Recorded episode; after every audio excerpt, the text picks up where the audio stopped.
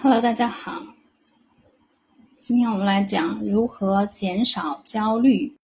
焦虑是现代人比较多的一种情绪，也是最困扰我们的情绪。那么，如何应对焦虑呢？首先，罗列你的焦虑来源，因为什么事情而焦虑，一一列举。例如，对我来说，第一，工作中对手部门的催单。啊，第二，系统中不稳定性带来的其他人的焦虑的传递；第三，事情太多做不完导致的焦虑。我主要就是这三种了。其次，我们来看看这些焦虑哪些是别人带给你的，哪些是自己的原因导致的，然后进行一个分类。那对我来说，前两点呢就是别人带给我的啊，只有第三点呢就是从自身原因出发的。三，对这些事情产生的原因进行分析。对于别人带给你的焦虑呢，要分析两点：第一，为什么别人会这么做；第二，为什么别人这么做会带给你焦虑。对于自己的呢，就只需要分析为什么这件事情让我感到焦虑。我们需要全面的看到自己焦虑的原因。以我之前。的事例来举例，我先来分析一下我的第一点：工作中对手部门的催单啊这件事情，对手为什么会这么做呢？一，他们害怕事情会处理不完；第二，他们自己比较焦虑，那需要把这个焦虑的情绪传递出去啊，就来催我；第三，哎，就只是为了催而催吧，就只是想催催我。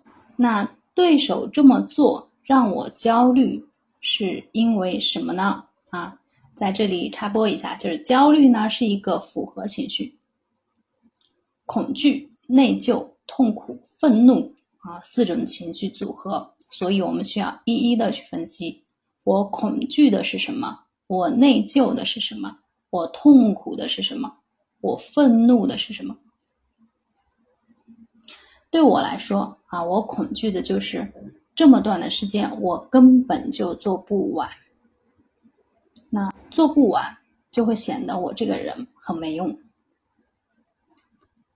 二，我内疚的是什么？我做不完，那就是我的错。我痛苦的是什么？我不想这么辛苦，我也不想这么有压力。我愤怒的是什么呢？啊，我已经在做了，你为什么还是不停的催？你催到底有什么用？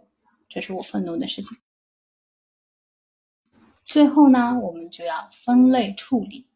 第一，对于别人的问题，要从思想上明白，这是需要别人去解决的。比如说，对手焦虑来催我，那这是他的问题，他需要去解决他的焦虑，不应该把这个焦虑传递给我。我需要明确的告诉他，如果你现在非常焦虑的话，那么你去稍微处理一下自己的情绪啊，你或者克制一下。不要再来催我了，你催我并没有什么用，这件事情已经在做了，你一直催，你老是传递焦虑给我，其实并不能起到太多的作用。第二，对于无能为力的那一部分呢，要从心理上去接受，然后去寻找双赢的办法。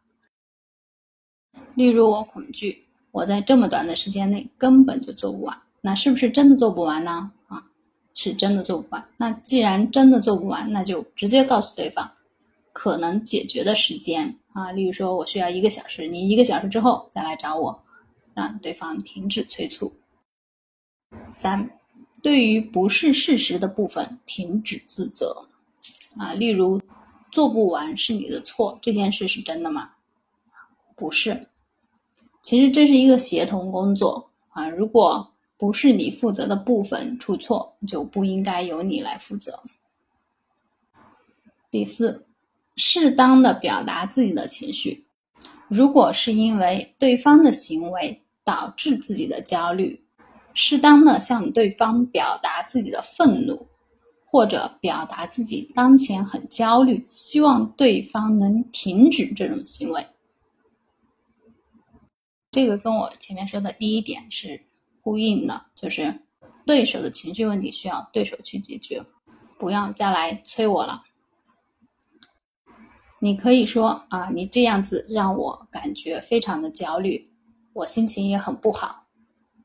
那你能不能不要再催我了啊？例如这样的一些心态的情绪的表达。